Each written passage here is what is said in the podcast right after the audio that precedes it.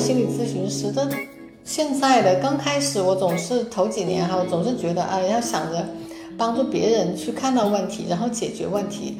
到最近的两三年，我就在想，其实每个人做的选择都已经是他当下拥有资源里最好的选择了。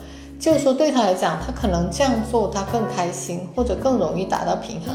你一段感情结束了，你不管以后能不能找到更好的，反正这一个人你是确定他不合适你的，你才会想要跟他分手啊。那分手是你想要的结果，那你为什么又要倒回去觉得之前的那个是最好的呢？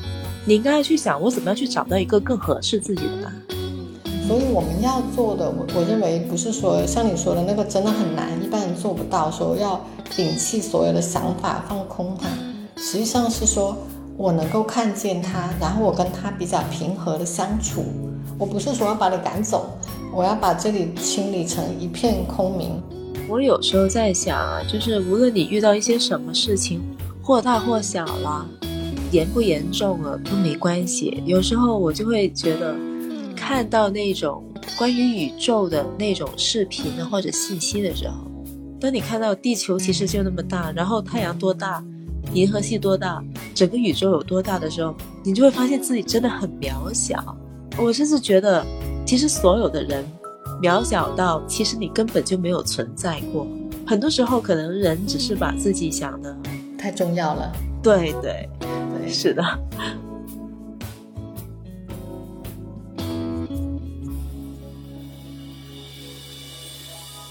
品质微醺，知识半熟。大家好，我是 K K。我看包子在不在？K K 你好啊。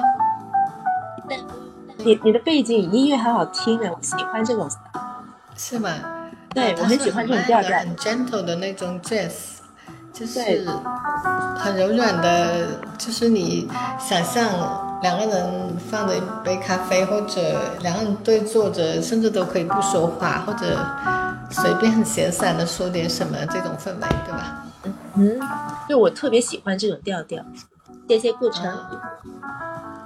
嗯，顾城，你啥意思嘛？女人嘛，就就其实我觉得我们对谈的这个就很应景嘛，是不是？就是大概这种氛围。好吧，我关了，刚才我开着是因为等你嘛。那行吧，我们就开始吧。我我想这个分手后遗症，我还是去看了一下。分手后遗症指些什么？嗯，K K，你听说过分手后遗症吗？我先听你说说这个。好吧。对我不是很有经验。分手后遗症是比较专业的哈，你可能人们会想说啊，分手了肯定会难过吧，就是不舒服，嗯，会有变化，其实都没有错。但是分手后遗症在心理学上，它是会有一些比较呃专业的描述的哈。首先，你肯定是生理上，是吧？你跟一个人所谓的分手，一定是说你之前跟一个人在一起一段时间了，或者是应该是关系比较稳定了才叫分手，可能是嗯夫妻或者是爱侣。那分手之后，心理心理上，首先它有一种叫生化反应，就生理上的化学反应，因为人的关系里会。会亲密关系，特别是会产生很多情绪。那情绪是通过，其实是通过身体里那些化学物质来嗯控制的，或者化学物质的改变，它其实会改变你的情绪状态。比如说你幸福的时候，感觉好的时候会有多巴胺，呃，感觉亲密的时候，那种甜蜜的时候会有内啡肽。那还有快活的时候，可能有血清素这一类的东西。实际上，人在分手之后，他很明显的这个，呃，生化反应就会不一样了。比如说，你之前两个人在一起，哪怕关系可能不是很好，但你都会有一些互动。那忽然就没有了，可能这些化学物质的分泌都会有变化，这生理上的哈。但生理上的还有，你就生理上的习惯，比如说总是跟一个人吃饭。然后忽然这个人不在了，或者我我总跟他做同一件事情，哎，我做起来都觉得不太对头，这是身体上、生理上的。当然情绪上你会感觉低落，因为你失去了一个，或者说至少有一个很重要的，你生命里很重要的一个人，他忽然间就消消失在你生活里，就空出来一个空间。然后这个很有可能就会带来焦虑，因为一般人呢是会把这个亲密关系当做一种陪伴的，那你就会觉得未来的生活我一个人呢是不是有很多不确定？好，我就简化讲，还会产生什么自我怀疑啊？这种焦虑有可能带来睡眠不好、专注力不好。那还有就是你的社交关系都有可能会发生变化，因为一个你跟一个人来往，他不只是跟他来往了，还会跟他的朋友、他的家人、他身边的社会关系，你或多或少都会有参与。有的有的人会有很大程度的参与，所以这个有变化，所以这个你要去应付的。这种应付上这种改变的困难，会让人很不舒服，或者甚至感觉不平衡。所以这这些是分手后后遗症，一般的分手之后有可能出现的症状。当然，这是指比较嗯，in general 来说，就是大体来说，但具体到个人会不一样。有人可能浅一些，有人可能深一些。还有，我觉得和分手的原因也不同。那我说到这里，K K，你对这个分手后遗症有没有一些比较大大概的认识了呢？我反而突然间想到，这个分手和我突然间换了一份工作，好像也可能会有一点关系，是不是那种感觉？你最近换了工作吗？不是，我是说那种。感觉啊，就是其实他还是说到一种习惯嘛。我习惯跟这个人在一起做某一些事情，我习惯有这个人在我身边陪伴我。那其实我在做这一份工作的时候，我已经很习惯这个职场的一切了。然后我突然间换了一份工作的时候，其实我也会不适应。嗯，我觉得其实应该那种就是说到一种习惯的话，我觉得在这种情况下应该是可以相提并论的。可以，其实确实因为。你看，除了亲密关系、工作，或者有的人的工作状态，它比亲密关系搞不好还还重要，因为你一天有八个小时在工作，哈，平均来说，但你未必有八个小时跟你的爱人在一起的。嗯，有道理。这或者说换了工作之后的呃这个生理和心理的变化，对，可以这么说。所以说，我们今天聊了这个呃分手后遗症，也可以扩展到。或者说你生活里有了一个巨大的变化之后，你是怎么应对的，对吧？嗯，应该真的是不同人会有不同的选择。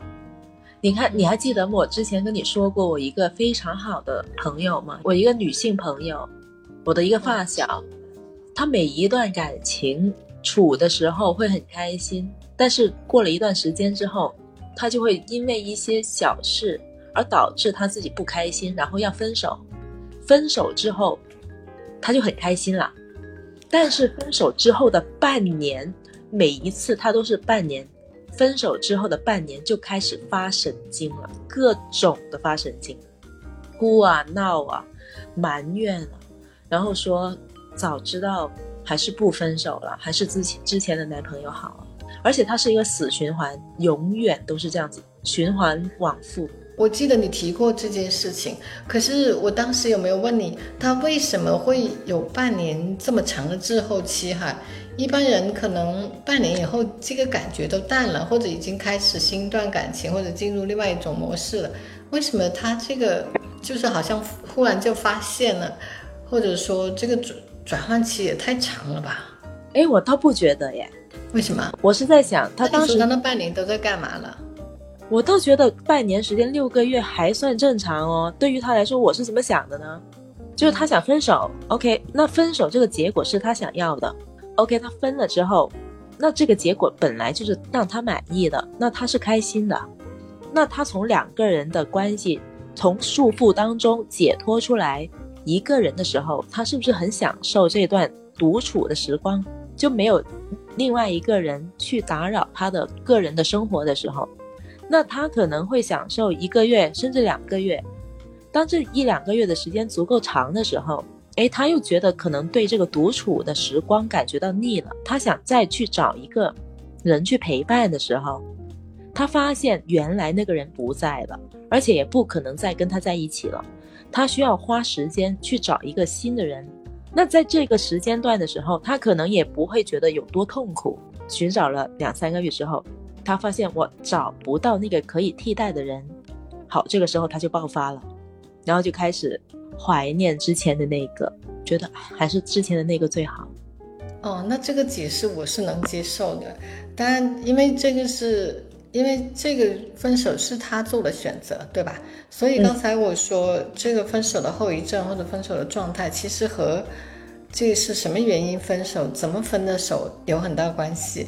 你的朋友他是主动分手，是他想要的结果，他所以是享受了一段时间这个单身的生活，因为原来那段关系不好了，让他不舒服了。但是如果说他是被甩了呢？你那朋友有没有经历过，就是他被甩了的时候，就是别人主动分手把他给扔了？你说他还会有半年的这种嗯平静期吗？就未必有了。也有哎，也有过。他当中有一段感情还挺有意思的。那个他当时候还在读大学，然后有一个男生跟他是同学，呃，跟他在一起好像时间也不长，大概就三四个月的样子吧，还不到一个学期。然后那个男生要去英国留学了，人已经离开中国了，在英国，然后跟他发邮件告诉他说：“Please leave me alone for a while，麻烦你让我独处一下。”然后我们所有人都觉得。这男生是不是有病啊？他人都不在了，还怎么样？Leave him alone for a while。他这个信号就是说是分手的信号呗，对吗？我们感觉到是的。他当时候跟我们说这个事实的时候，他其实没有什么情绪的，可能他很天真，所以他会觉得为什么他给我发这个信息啊？然后所有的他身边所有的朋友都知道这个事实，然后都告诉他说，那个男的分明就是不喜欢你啊，都跟你就是远隔重洋了。还要你给他独处的时间，那就是他不想跟你联系了，对不对？那时候的通讯也不发达，你只能发一下短信，而且你在国外的话，发短信都发不了，你只能发 email。但是他当时候的感觉就是也无所谓啊，分就分吧。他是给自己找了一个理由，就就是说，哎，其实那男生也不怎么好，哎，其实我也觉得没有必要跟他在一起。就他自己可以说服自己，就是我不是被甩的那个，就其实我自己还是希望分手的。OK，然后就这样很平淡的两个人就结束了。这种情况可以说，他们之前在这男生去英国之前，说不定他们的关系已经没有以前那么热烈了，或者已经过于平淡，或者已经有分手的前奏了，对吧？要不然他不痛苦就。以你那个朋友的表现来说，就没有什么分手后遗症，对吧？他没有感觉啊，我失眠了，很痛苦啊，吃不下饭，睡不着觉，然后呃每天都想着他，呃想为什么他要分手啊，或者我以后该怎么办？他都没有这些反应的话，那就说明他没有这个后遗症，说明这个分手对他来讲，要么就是他已经之前有了心理准备，要么就是他们的感情已经很淡了，是吧？你会不会他们其实也就谈了几个月，应该也算不上有多深吧？对，对对对，那就是，呃，我觉得分手后遗症，比如说你这个女朋友，她之前你说那种半年以后就会后悔啦，就会呃情绪爆发，那种一定是比较有过很深厚的感情，时间也比较长，对吧？两个人相处的已经留下了很多的回忆啊，生活里的点点滴滴。才会让他，他那种其实也算分手的后遗症，只是说他是在，嗯，满满意了一段时间或者平静了一段时间之后才爆发出来的。怎么说？我觉得他这种情况应该是属于，我只能一直持续在让我自己感到满意的状态。我一旦发现到一些瑕疵的时候，我就没有办法去接受。我就要摆脱这种状态，但是当他摆脱了这种状态之后，他又会发现，其实这种状态并不是很糟糕的。我会发现，我摆脱了这种状态之后的状态更加的糟糕，然后他就想要回去，但是他已经回不去了。他其实这种就是两个字：后悔。他不断的去做后悔的事情。那你这个朋友，那你说他已经很多次了，对吧？你都看见证他很多次这种后悔，他就没有从这个后悔里面，或者每一次的分手之后得到什么教训，或者学到什么东西，嗯，你分手了，比如说他这次觉得啊那个人还是最好的，我我可能后来都遇不到更好的，还是那段感情让我比较沉迷，是幸福的。那为什么下一次他都没有学习，没有吸取教训，下一个关系会处理得更好一些，或者说至少那下一段关系分手之后，我不会来一次这种呃巨大的情绪爆发，会后悔。你说你这个朋友是学习能力不强呢，还是说他在情感上就是有一个嗯，他就有一个死穴？其实他认知上应该是有问题的，就是我觉得。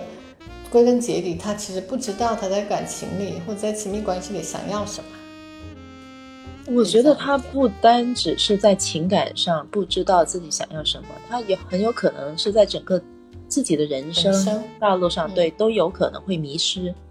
你，我觉得你刚才提到一个非常好的点，就是为什么他会这样子？我我也解释不了为什么，我一定是他最要好的朋友之一。其实我我有可能我懂他比他自己懂他自己更多，就是像他的这种情况，你觉得可以用什么样的方式去处理吗？他其实有看过心理医生哦。哦，其实我刚才你在说到说原因，为什么我想到原因呢？因为如果一个人他一再的犯同样的错误，我当然很多东西没有明。就绝对的对错，但他这个让自己总是后悔的事情，就说明他自己其实后来就觉得这个分手是错的，对吧？那如果你总是觉得错了，你还在一再去犯，就犯同样的错误，其实就是认认知的问题，就他在潜意识里，对于就像你说的，不单只是亲密关系，有可能他对自己的人生，他自己生命的状态，他想追求什么，想要什么，他都不知道，这很有可能，如果。我作为咨询师，我就会想知道他的童年发生过什么，或者在这之前发生过什么，或者他父母的他的原生家庭，他父母之间发生过什么，或者他跟他父母之间有过什么样巨大的影响，他后来处理关系、处理人生状态的这种事件。呃，比如说吧，嗯，一个。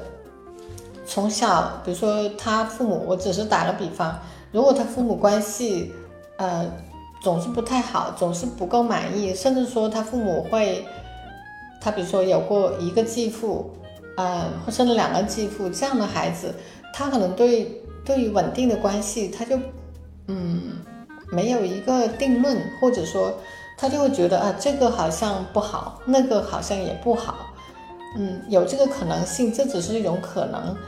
这个要如果说要帮他能够觉察到自己的这个是个问题，其实他一再这么做，你觉得他是觉得自己有这样的问题吗？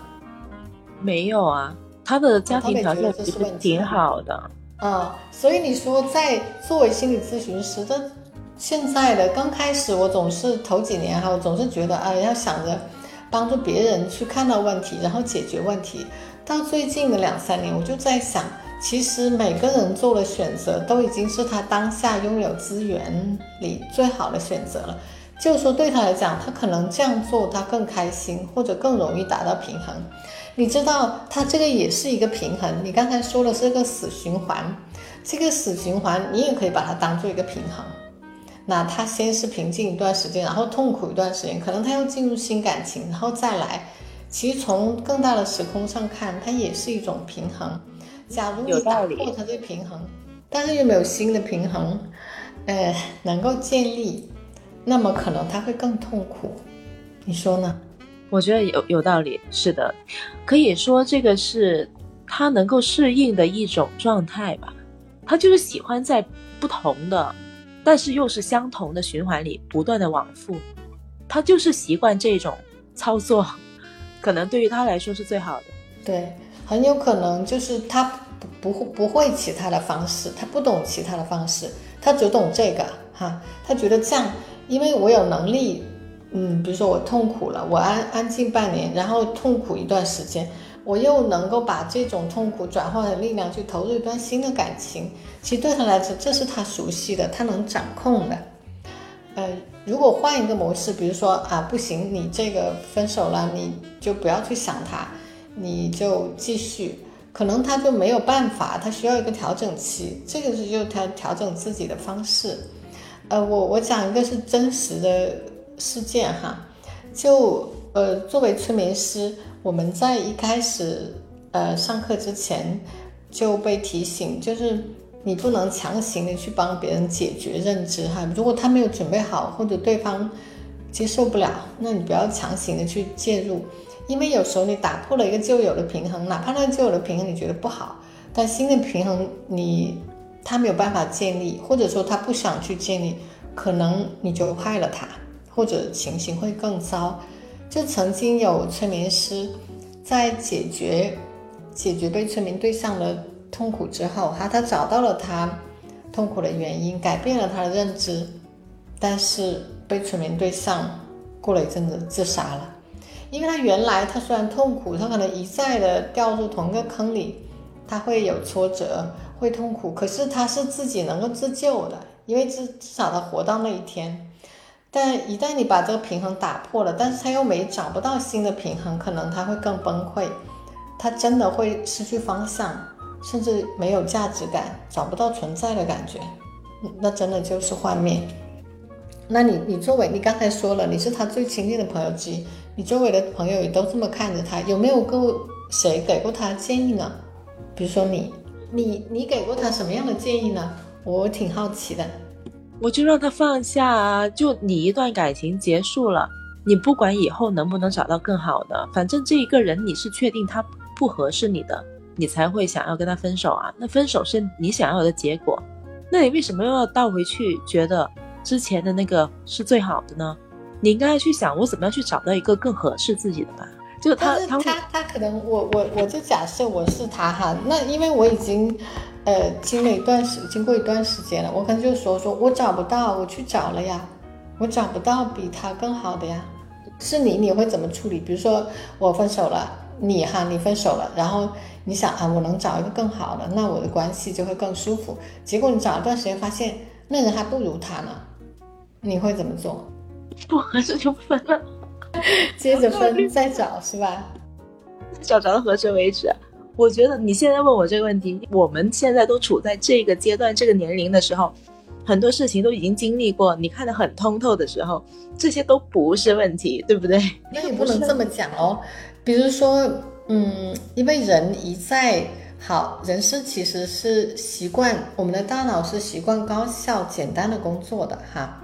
就说，比如说我我遇到一个事情，我都觉得用用最简单的方法，耗最少的能量去解决就好了。那所以一般你就会按照原来的模式再去找，对吧？因为新的模式、新的途径其实是费劲的，而且你有很多未知，你是会有恐惧。其实一般人来说，如果你没有很明显的觉察，你没有反省、复盘、重新思考，你多半，我觉得按照原来的方式去找的，你会找到原来的。我觉得要找到更好的，这个是不容易的。其实就像你刚才说的，你要再找一个，不是说马上的。人人和人之间是能量要匹配的。人家以前说门当户对，我理解为就是说人的能量层级，就是各各方面的感受上是要接近的。那你现在能量比较低，你你你这个状态你不改变，你你碰到的还是个同样一个能量层级的人，就还是差不多的人。但你说的这个是前提是他自己本身要有意识到这个问题才行。如果他自己意识不到的话，对，那怎么办？是的，嗯嗯，可能所以作为朋友或者周围的人，就是得让他有觉察，就让他意识到我现在处在什么位置，是吧？因为你说啊，你不不行，你就去再找一个。其实可以，我也怀疑这一点。其实我也，比如说假设哈，我们两个再这么想。嗯，我们对可能彼此的配偶也不是说百分百满意的，但你就会想说，我离开他了，我有没有可能找到一个更好的呢？但理想就是说我离开他，我就能找一个更好的。但我个人认为，前提是你一定要把自己的状态调整到一个更高的层次，你才有可能。这包括改变环境，把改变你认知，改变你自身的条件，对吧？那对啊，同意啊。其实就是那个叫什么理论来着？宇宙能量嘛，这属于宇宙能量学的范畴，对不对？你要把自己调整到那个频率，你就能够对对对，吸引到那个频率的东西。其实吸引力法则就是这个意思，就你有多大的能量，才能吸引到多大能量的资源。嗯那你呢那你你你你会有分手后遗症吗？我其实有啊，我觉得分手后遗症是所有人都有的，当然这里说的后遗症，哎，我刚才提的那些是比较严重的，它就是列出来那么五六点。那一般人或多或少都会有，有的东西不明显，我觉得和刚才我们说的和分手的原因、分手时的状态，还有你个人的心理承受力有关系。嗯，还有和当时你你的环境给你的支持啊，嗯因素很多。但我觉得每个人应该都有，就像你说，哪怕你换一份新工作，你心里都会有忐忑，你会有一段时间很紧张，会有小焦虑，有吗？我换就是工作好像没有。那先这么说吧，我觉得 K 同学你你本身是一个，我觉得我刚才还跟顾城说，你本身是一个心智比较强大、条理比较清晰，对于自我认知边界感很强的人。你这样人不多的，所以你不能拿你来做，你是个案，你属于就各方面，呃，尤其是思维上很清晰，你对于自己做的事情，你你始终保持比较好的觉察的人。其实只要事情，刚才我们讲的重点就是保持觉察。我知道我处在分手后遗症里面，那我才知道去对付他。那个关键是很多人他就在这个症状里面转来转去，很痛苦，但是就很难跳脱出来。从疗愈的角度说，你只要觉察到了，就是疗愈的开始。如果你那个朋友他的问题最大的问题就在于他不知道自己在哪个状态，是吧？如果他意识到，你看我就是掉在这个循环里，他很有觉察，他就至少至少想着去改变。他说那他从来没想过改变，因为他都不觉得这是问题啊，对吗？他是意识到自己有这个问题的，嗯，就是你跟他说，啊、其实你存在什么什么样的问题，你可能需要在这方面去做改变，他会啊，是啊是啊，确实也是，他真的是在思考，能听到你在说什么，你会觉得他应该是听进去了，然后他也会去做改变，但之后还是那样的。按你你的描述，他这种负荷，他这种觉察不是真正的，他只是表面上的。如果人真的有觉察，他就会去做的啊，他会觉得那我我原来是在一个不好的循环里面，那我要怎么跳开？你要让他真的是觉察到，你知道这个，我觉得人的觉察它是从情绪开始的，嗯，这个情绪呢适合身体感受。为什么人人一说啊我你难受，比如说我会感觉头疼，我会感觉胸闷或者肚子不舒服，或者说啊我手会发抖，身上会出汗。如果说其实很简单一点，让他觉察说你现在你知道你在什么什么状态吗？比如说他他很痛苦，后悔了，后悔的感觉是什么？后悔的感觉是啊很不自在，我想回到回到当初那种那种状态。那你记不记得上上一次你发生了这样的事情的时候，是不是也是这种这种状态？你要让他真的是从身体上、情绪上，因为情绪和身体是和潜意识连接的，他不能只是表面跟你这么讲。我觉得他表面跟你讲，他没有从最最关键的还是要跟潜意识相连接，就是深层的认知。它不是在这个话语间，就像人们经常喝喝鸡汤哈，你刷视频刷了好多励志的视频，但回头刷完了，哎，明天睡一觉这些东西全忘了。其实就是你其实没有，只是意识上觉察到了，你的内在认知它没有没有关联了。我觉得你说到点子上了，就是潜意识的他的自己，对对潜意识，对。但很多人很难达到他的潜意识，我我觉得我们说的太深了。哎，潜潜意识我觉得并不深，只是说人们认为人们对潜意识没有认识。潜意识就是，哎，你经常想的这个事，我为什么要这么做呢？其实我我并没有想这么做，或者说我已经觉得这不是好事，但我还是忍不住会这么做，那就是你的潜意识，就是你的好像本能一样的东西在操控你。它潜意识是一个 program，是一个程序。或者是一个既定的系统，它已经根深蒂固，或者是长期记忆，你是意识是很难跟它抗衡的。我觉得说到底啊，就是你一个人想要知道自己的潜意识的时候，你还是要通过你的意识再去进入吗？去达到，是需要这样子吗？就我没有被催眠的状态之下，我要怎么样可以自主的去达到我的潜意识，去知道发掘自己的问题所在？嗯，怎么解释潜意识呢？怎么意识到是潜意识？你就意识到这个是不受你控制的。比如说，就像你的朋友，他到了每次分分手完六个月，他就来发一次疯哈，马上就后悔了。之前还好好的，呃，但是六个月以后他就后悔了，觉得还是那个人好，找来找去都不如他。就会有后悔、懊恼，可能自责，甚至嗯不爽啊、痛心啊这种情绪。但是他下一次还这么做，你你其实潜意识的东西是跟你身体感觉连接的。你人在懊恼或者悔恨、难过的时候，你身体上是有很强烈觉知的。潜意识大部分的东西是通过身体来记忆的。就像我们的肌肉记忆，你看你脑子就记的东西，除非你写在本子上或者写了很多遍，其实你身体记住的还是跟动作相关的东西，或者大的画面，呃，给你感受的，比眼睛、呃，嗅觉、呃，味觉感受到的东西。嗯，你要你要知道这个潜意识，就是你觉得不受本能控，不不受你这个外外面的意识控制的。那不是像婴儿时候的自己那样子吗？对，对，它其实就像是那种感受是比较原始的、比较深的。那假设哈，就这么说吧，呃，我我就说个很简单的例子，比如说我我其实是害怕孤单的哈，我是到最近几年才发现的。我回想我小时候都没有空窗期的，比如说我从我自从有第一个男朋友之后。我一分手了以后，我可能哪怕不会找马上找第二个男朋友，我会跟一个女生特别好，就像形影不离那种。因为我我我总是觉得，我虽然告诉自己说没关系，慢慢来啊，等你状态好了就会找到一个更好的，独处也是很好的，可以反思。我一边这么想到一边，我会积极的就投入另外一个人的怀抱。我觉得不管是男的女的，就是哪怕跟一个女生很好，或者很快就接受一个原来一直。追我的男生，至少是暂时跟他一段时间，然后等我找到更好的，才会跟他分开。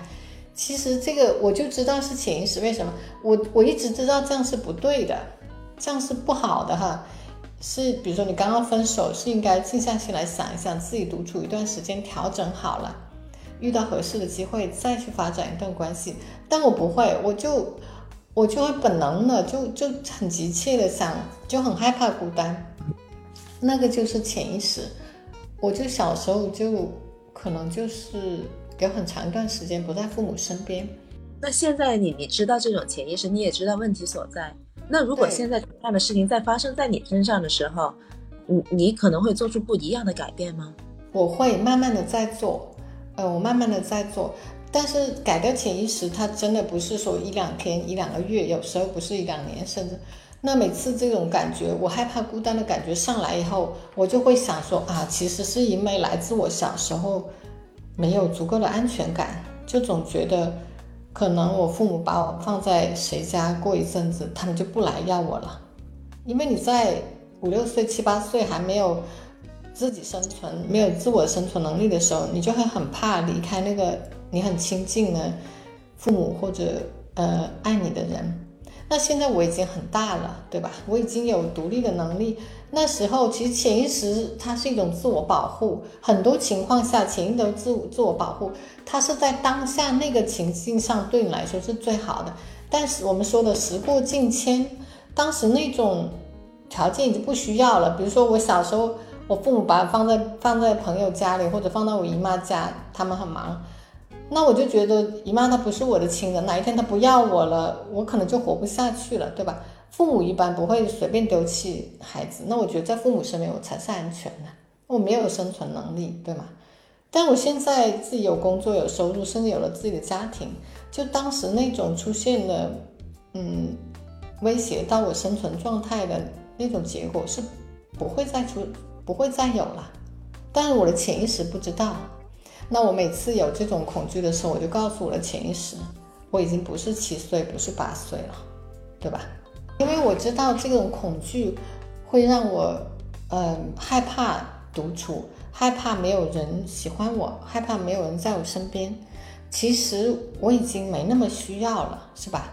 不是没有没有人在我身边，没有没有喜欢我的人，我就活不下去。不会啊，我有我的喜好，我有工作，呃，我有好多其他可以做的事情。它其实没有很影响我，直接影响到我的生命状态。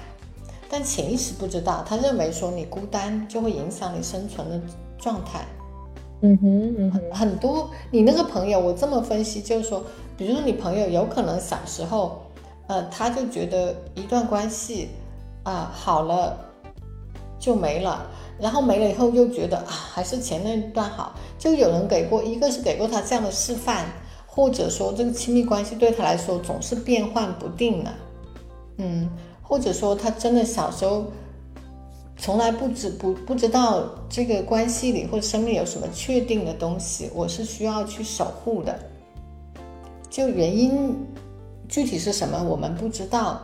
但是很有可能，就像我小时候这种经历，其实人成年之后的他的行为方式，大部分真的都是童年或者少年时期发生过的事情，就是影响他的认知状态。但是你想，实际上当时的场景，十几二十年前，甚至更长时间之前的场场景，它已经不适用在现在了，是吧？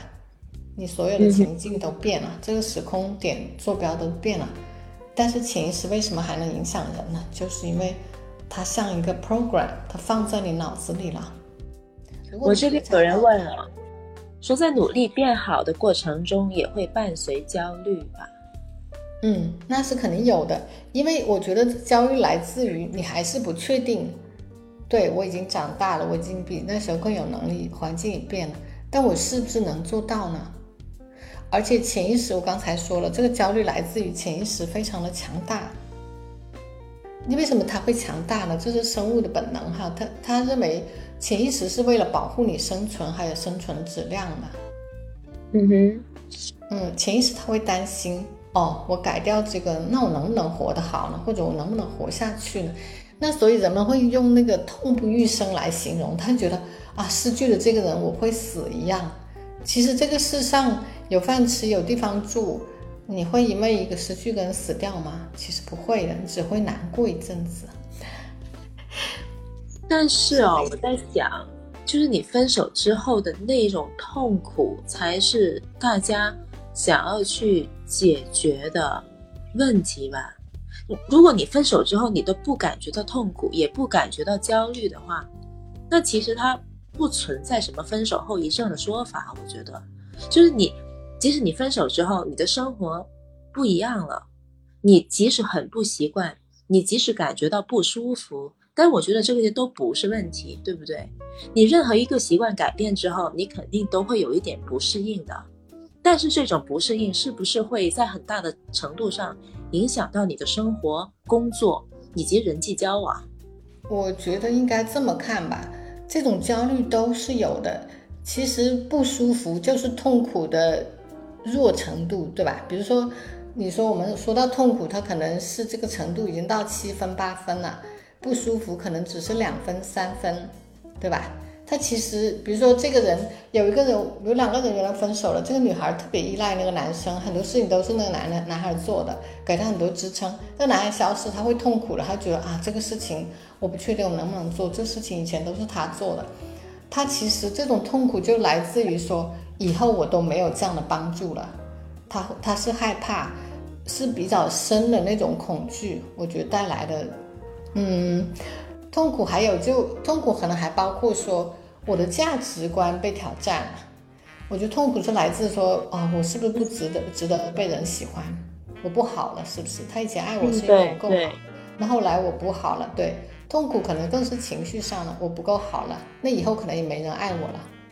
嗯，对，自我否定，对，自我否定，没错，就价值观上的崩塌是很痛，让人就很难承受的。你说的生活上的不不习惯呐，日常生活里的不不适应，这种比较容易克服。像你说，嗯嗯，我明白了，你把这个界限画出来，对，是痛苦更多是情绪上的。其实对于很多人来说，如果我是真的有这一种后遗症的时候，我怎么样去解决呢？有什么好的建议不？嗯，有的，我，但我不一定就就是说这些能适对所有人适用，大概大概就是一些指标哈，一些就像 guide。呃，我们刚才谈到不适，还有不习惯，还到到痛苦，甚至恐惧，这个是层次上的递增。我觉得你说的痛苦，它是高层次上的，是心理需求或自我自我实现的需价值，自我实现的需求。那种不舒服、不习惯是比较低层的、低层次的，比如生活上不习惯、环境不习惯，哈，这种和日常生活相关。那么日常生活中的这种就好办了。那我这个他以前总帮我扛水，啊，他总来做饭，他不做了，那我就点个外卖呗，或者说，哎，我就换一种方式买水，或者让人送上门。这种有一点小麻烦，可能是很容易改变的哈。这种大多数人都能自行处理。我觉得情绪上的，啊，这种痛苦，那一个是我觉得一种是要转移注意力，这个心理学上常用的，就是一种情绪替换。比如说我是我现在深深的自我怀疑当中了，我觉得这个人原来很爱我，他现在不爱我了，是我不够好，别人比我好，我不值得爱了，以后我可能也没人爱我了，我错过了一个这么好爱过我的人。那这种自我怀疑可能就要你从哪里做起呢？我去学一样新东西。那既然我不够好呗，那有的人就能接受，就说不好就不好了，这就是我。有的人慢慢的他就就能够，哎，你不喜欢我会有别人喜欢我，可能一点给他一点时间，可能一两个月、两三个月、半年，他就想明白了，这种人就能走出来。那另外一种人呢，你就那种他真觉得我没价值，那我就建议你去学个新东西。我哪里不够好？呃，我是做人不够体贴啊，我做人不够温柔啊，还是说我没有什么能力，呃，让他看不上？那我可以通过去学一点东西，充实自自己。那我是是不是自我价值感会提升？自我价值感是可以通过别的方式来提升的。之前你痛苦是因为你对自我评价可能很大的程度上就想是因为这人爱我，所以我是值得，我是挺棒的人。那我是觉得那个自我增值，去学习一些东西，这个选择是真的挺好的。是，还有一个痛苦呢，是可以通过运动啊，参加一些别的活动，一个也是转移注意力，但这种转移注意力是比较直接有效的。你提升一个技能可能需要一年两年，至少是一段时间，但也许你去打一场球，或者去跟朋友聚会一下，就是把这个情绪转换。做一些那种活动可以带来多巴胺或者带来内啡肽，就是带来一些呃兴奋啊、喜悦啊、幸福的这种活动。所以不就是说人家会去找闺蜜去倾诉嘛？你不是说过你你曾经有一个朋友，他分手了之后就天天晚上找你泡着跟你说话，啊，对吧？嗯，他在这个说的同时，他并不一定要给你你给他什么建议，他就是说的时候他释放了情绪。说的时候，他觉得有人听，有人在我身边，他其实是会有一点点幸福感的，对吧？对啊，有人陪着我，嗯嗯。所以，嗯，还有嘛，就我们刚才说了，学技学新的技能哈，参加一些以前可能比较新的活动，把你注意力转转移。就，呃，这个事情我就说到是叫心智占据，就心情的心，智力的智。占据就是说，一个人的精力和时间是有限的。如果你总沉浸在这痛苦中，就像你朋友来回，他就会去折腾，想啊，那个人是最好的，我找不到更好的，他就回忆跟他在一起的种种，他的种种好处。但如果说我的心智放到一件另外一件比较新的事情，很需要花点精力和时间的，那你的心智，你能量就被另外一个事情吸引了，你的专注力可能就转移了，痛苦也会相对减轻，是吧？对的，对的，嗯。嗯，对，这个心智占据，我觉得也是有用的，嗯，那么还有还有的一个，有的人他就很厉害了，就是，那我还建议大家做做冥想打坐嘛，呃，你你当你平静下来的时候，其实冥想大家的理解就说啊，我要坐在那里半个小时盘个腿哈，啥都不想，我觉得对于一般没有经验的来说是不可能的，你别说半个小时，可能一分钟你都做不到。其实我经常叫人数，你能从一数到五十都不断的话，你脑子里没有别的想法的话，那你就很厉害。那冥想呢，实际上就是呃，你让你的心境平和下来，你看见你脑子里的想法，但你不去抗拒它，也不跟它打架。比如说我我做了冥想，哦，那个我又想到了那个那个人前，我看我们怎么样，我们以前在一起什么样？你看他现在就走了，他跟别人好了，哦，他跟别人好，你看他把对我做的事情跟别人做了，你就越想越痛苦。但是我看见这样，哎，我允许他存在，对他跟别人在一起了。但是我有自自己的活法，我看见我的想法，但我不去抗拒他，我只看见他，我跟他打个招呼说：“嗨，你好，我知道这个念头在那里。”你学会，其实冥想带来了我最大的好处就是可以带比较少的情绪，尽量少的情绪去看事情。但我觉得冥想这个事情其实要求蛮高的，对，就你要让一个人真的安静下来。就你要摒弃掉自己以外的一些信息的侵入，让自己很安静下来，去冥想、去沉思，这真的是一件比较难的事情。对你说到点子上了，我觉得我不是建议别人就真的要去做到那里。所谓的我，我觉得是动态的冥想，就是说我跟我的念头在一起，我每做事情的时候，我有觉察，就是说我痛苦的时候，我也觉察到我痛苦了。啊，我曾经有个朋友跟我讲，他说随着年纪增长，我连我的痛苦的情绪都很珍惜。他说，因为痛苦也是一种体验，就说你会看到啊，我的身体紧绷，我的情绪就是其就是变得越来越 intense，就是越来越强烈。他说这种去观察它也是很有趣的。哎，在你的观察过程中，你就发现情绪降下来了，就因为你觉察到它了。我们的情绪，我们的痛苦，它为什么会强很有强度？是因为它是想提醒你，你需要去处理它。你在这种状态里，如果你说我已经看见你了，其实这个情绪就会掉下来了，它这个强度会会下降的。所以我们要做的，我我认为不是说像你说的那个真的很难，一般人做不到，说要摒弃所有的想法，放空它，实际上是说。我能够看见他，然后我跟他比较平和的相处。我不是说要把你赶走，我要把这里清理成一片空明。你说的这种，我在想到，其实能不能就是当我自己意识到自己有问题的时候，我就自己告诉自己，其实你需要改变了。然后你需要改变到一个什么样的状态，才是合适自己的，或者是你需要的状态，那你就尝试的去改变，让自己达到那个状态。就是不断的去提醒自己，你让我想到我有一个朋友，他说他的算是老板吧，他会写一段文字给自己，那段文字全部都是自己想要达到的一些目标或者状态的样子。他写下来，比比如说我是快乐的，我是坦然的，我是富足的，我很有钱。我时间自由，就像这种句子，他会把它写下来，然后他每天都会读一遍，然后坚持三百六十五天。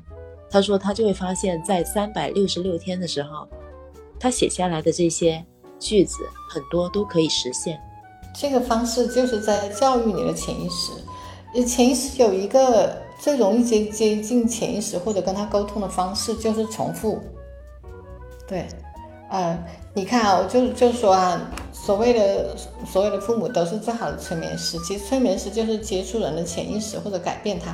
比如说，一个妈妈跟一个孩子说：“你就是笨小孩，你这么笨呢，做什么事做不好，这个也做错，那个也做做，你就是个笨小孩。”这个妈妈一天说上十次，那说上一年以后，他就这个就变成了潜意识了。一开始可能孩子不，他会反驳，他说：“不是，我不是笨蛋。”呃，开始他后来说我我有那么笨吗？他就开始怀疑了，最后他就开始接受了。其实这个东西就进入他潜意识了，所以你要改变你潜意识的认知，就是你刚才说的，把它写下来，我天天都去看一遍，它就进入你潜意识了。你以后就真的，所以说假戏真做，其实就是也是类似的道理。嗯，冥想其实也有这样的功能，比如说我我如果能定时，哪怕你一天就做五分钟，就静坐在那里，我调整一下我的思。思路和感受一下我的身体。哎，如果你每天，我相信都不用做到一年，我觉得你做两三个月，每天哪怕你能保证有五分钟，就坐在那里，看着我的念头来来去，我不跟他打仗，我也不排斥他，我也不评判他，我不说，哎，这念头是不好的，哎，这念头让我难过，不要。那这样的话，你可能就学会觉察你的身体了，甚至觉察你的想法。那我觉得你这就这就是冥想啊。我认为这个是普通人应该做的冥想，不是说每天要拿半个小时出来，全部放空我的思维，没有任何想法。这个我觉得一般人做不到。但是每天是的，我也同意，对，是吧？对，每天哪怕五分钟啊，在痛苦的时候，我觉得就可以这么做。呃，不用太难，可能都不用坚持到两三个月，你坚持的十来二十天，你只要每天有个安静的时间。啊，我告诉你一个，这个有个题外话哈，这个从分手后遗症讲到，就说人的思维是有多强大的，或者说人的这个专注力是很容易，哪怕一个普通人，我原来有一个很亲近的朋友，呃，他一直有跟我做这种冥想，但他一直都觉得冥想就是拿来放松的哈。有一天他儿子，儿子当时九岁，就在头顶上。他那儿子的头发是黑黑的、直直那种，他就在头顶上出了一个小一个一块钱那么大的一个斑，我们说的叫什么？就是斑秃哈，就是没有头发了。嗯嗯。他有一天就忽然发现，他吓了一跳，那里一根头发都没有。然后他就带儿子去看医生，他在英国，那医生说，嗯，这种可能是激素不平衡，这么小的孩子他也不焦虑啊，也没有什么压力哈。然后说你家里有遗传没有什么也没有。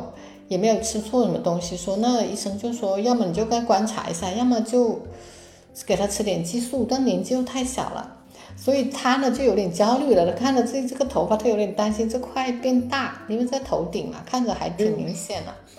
他就跟我讲，我说其实呢，我就是为了安慰他，我当时也没有真的觉得就能够治。我说你不用想太多，我说自然医生都说他那么小也不好吃药哈，也不知道什么原因。那你就不如每天冥想的时候，你就去想着他那个地方长出头发来哈。经理就想，他说我怎么想呢？我说你就想那个斑秃白白的地方呢，长出一点小毛毛，就细细的小毛毛长出来啊，然后那个地方就不看上去就不不那么难受了，不那么白乎乎白一小白一块。好，他说他就回去想了，然后他跟我说，嗯，还行，我现在能慢慢想出那个画面来了。他过了大概三个多礼拜，他说：“他说我儿子头上真的长出那个小毛毛来了，就真的长出头发来了。到了两两个月以后，那个那个白的已经看不见了，那个头发已经蛮长了，就就比前别的头发短，但是已经已经长出来了嘛，很神奇吧？就是说，其实我不是说这个真的，我不想强调这个疗愈的功能，我想强调的是，其实任何人。”你都可以从很小、很很简单的这种状态去进入冥想，呃，它带来的结果也是惊人的。嗯嗯嗯嗯，是吧？这是个题外话，但就想，我认为冥想啊，就是学会让自己每天哪怕有五分钟这样，我什么都不做，我就坐在那里发呆哈，就平静的待着。我觉得这个对很多人来说，比如说。分手后遗症的人来说，我相信也是有效果的。确实也是啊，我觉得一个人发呆的过程其实是很平静的过程，完全放空的状态，蛮舒服的那种状态。其实，对，其实每个人都应该有那样的时候。呃，我发现我如果紧张，比如明天有什么重要的事情，我可能又有点不确定的时候，我就比较难入睡，我就会啊去睡前发一会儿呆。就定定的去想某一件无聊的事情，你一会儿就睡着了。对，你你不能发呆，你就想一件很无聊的事，比如说你就想啊后院那棵树，你看它有一个枝两个枝，哦这个有个地方的叶子好像是黄的，你就想一些没有太大意义，也不让你有联想的事。我有时候在想啊，就是无论你遇到一些什么事情，或大或小啦，严不严重了都没关系。有时候我就会觉得。看到那种关于宇宙的那种视频呢，或者信息的时候，当你看到地球其实就那么大，然后太阳多大，银河系多大，整个宇宙有多大的时候，你就会发现自己真的很渺小。我甚至觉得，其实所有的人渺小到，其实你根本就没有存在过。很多时候，可能人只是把自己想的太重要了。对对对，是的。这呃，这个有一个有个心理学。叫聚光灯效应，你知道，其实，在我们每个人心中都觉得我才是世界的中心，至少潜意识觉得，其实不是啊。每个人都都觉得聚光灯打在自己身上，其实没有，对吧？每个因为你这想嘛，每个人在意的都是自己，实际上别人没这么在意你的事情，没那么在意你的想法。没错，所以很多痛苦是没有来的。对我特别喜欢你的这个说法，我也是心情不好的时候，我去看一集关于宇宙。关于啥的哦，我就就心情就开阔了，说啊，赶快享受现在吧哈。我们这个生命短短的一百年，哎，我知道可以，你是要活三百年哈，哪怕三百年，在这个宇宙浩瀚的时空，它也是真的微不足道的，对吧？所以过好现在，该吃吃，该睡睡，该冥想冥想。你说到这个三百岁。你知道吗？我上一周我跟几个朋友一起去了惠州，广东的惠州。他们说那里有一个神婆，就特别神，就是神到可以请观音娘娘上身的那种。你知道求签吗？就是我们一般去庙里求签，知道，对，求过。对其实是一样的。他他所谓的求签就是，呃，你你跟那个神明表达你的意愿，然后。去求他帮助你嘛，然后就会掉一个签文出来，然后这个签文你需要拿着去找可以解读这个签文的人，帮你去解释这一张签告诉你什么，对不对？去传达这个神仙要给你的启示，是不是这样子？是求签，对，求签的过程是这样。哎，那么但你你知道我对求签有另外一个理解，最近我觉得求签呢。其实就是你向那个更高层次的，或者那个神性的自己，或者更高维度的自己，去说啊，你说我后来会怎么样？或者说，你知道在更高的维度是没有时间存在的，只有我们这个维度时间存在。如果说时间不存在的话，假设哈，可以你来想。那个不存在的话，就说所有的事情发生你都看见了，或者它都是过去、现在、将来、未来都是同一个时间发生的，所以你的愿望、你所有的想法，它其实都出现了，都实现了，只不过说它可能有平行时空。你的想法越明确，嗯，对，你的想法越明确，你可能就它会这个结果就越靠近你想要的。其他你只要有有过起心动念，它都发生了，它没有在这个现实兑现，是因为它在别的平行时空兑现。哎，我介绍你去看一期老高和小莫的，叫做他解释双缝实验，解释的特别好，我超级喜欢。这里面就会说到，其实为什么和这个话题也不是说离离得太远了，是因为不管你现在的痛苦还是挫折，还是觉得。不能忍受，其实相比更大的时空，相比这个世界很多美妙的东西来说，也是微不足道的。对，嗯，确实是我刚才想跟你说的那个，就是求签是这样求，就是求签的逻辑大概大家都是这么想的嘛，就是你去向一个神仙去求嘛，然后其实那个神仙是通过签文告诉你嘛，是这样子对不对？然后我说的那个在惠州的那个神婆呢，她是可以做到。我直接把神仙请到我的身上，就通过我的嘴巴告诉你，就相当于就是你坐在这儿跟我聊天，然后跟你聊天的那个就是观音娘娘本人，那你就不用通过去求签再去找人解签了，你可以直接跟神仙对话，很神吧？然后我我我也去跟他聊了一下，然后他告诉我说我的阳寿是八十三岁。然后我回来的时候，我就说，行，我说我一定要努力练功不练功的话，我只能活到八十三岁。我说我练功的话，才能有可能活到三百岁。那那他说，他说你只能活，如果你不练功，只能活到八十三岁吗？他有这么说吗？不是，他是看你的八字，你给他八字，他就会说出你，你你这个人的特性啊，你的出身啊，还有你的呃生长的。情况各各种方面他都能说出来，然后他也会说你的阳寿是多少多少岁嘛。反正我是相信，我是相信他说我的阳寿是八十三，我是相信的。但是我就会想，就是那如果我不做任何努力，不做任何改变的时候，就是上天给我的命就是这样子的。那如果你百分之一百相信你的命的话，那你的命就不会得到任何改变了。但是如果你觉得，我不想认命的时候，你可能可以做出一些改变或者努力。那你可能这个天赐给你的命是有可能被你改变的。我我想表达的是这样一个意思，就你不要说我遇到一些什么事情，或者是听到一些负面的消息的时候，我就以一个消极的状态去面对。你一定要以一个积极的心态去面对，去做一些努力，就很有可能可以改变它原有的那一种你认为不好的状态，然后你可以迎接一些新的对自己有好处的、自己喜欢的人事物吧。嗯嗯，是这样的，那就没有就人生所谓的痛苦什么就可以会少很多，是吧？对对，今天就是跟。K K 聊到这个分手后遗症，其实是说到，我觉得引申来说是遇到困难和挫折或者人生低谷的时候，你怎么去面对它？我觉得首先是转移注意力，另外一个就是呃觉察它，还有一个最最积极、最有正面意义的就是去做一些对自己的未来有有益的事情哈，做个新的东西或者学习一些东西。嗯，把你的注意力放在一个有建设性意义的事情上。对，还有就是去看更大的人生画面，比如看宇宙，看这个世界中很多有趣的东西，你就觉得为了这么一点小事情纠结，其实没必要，对吧？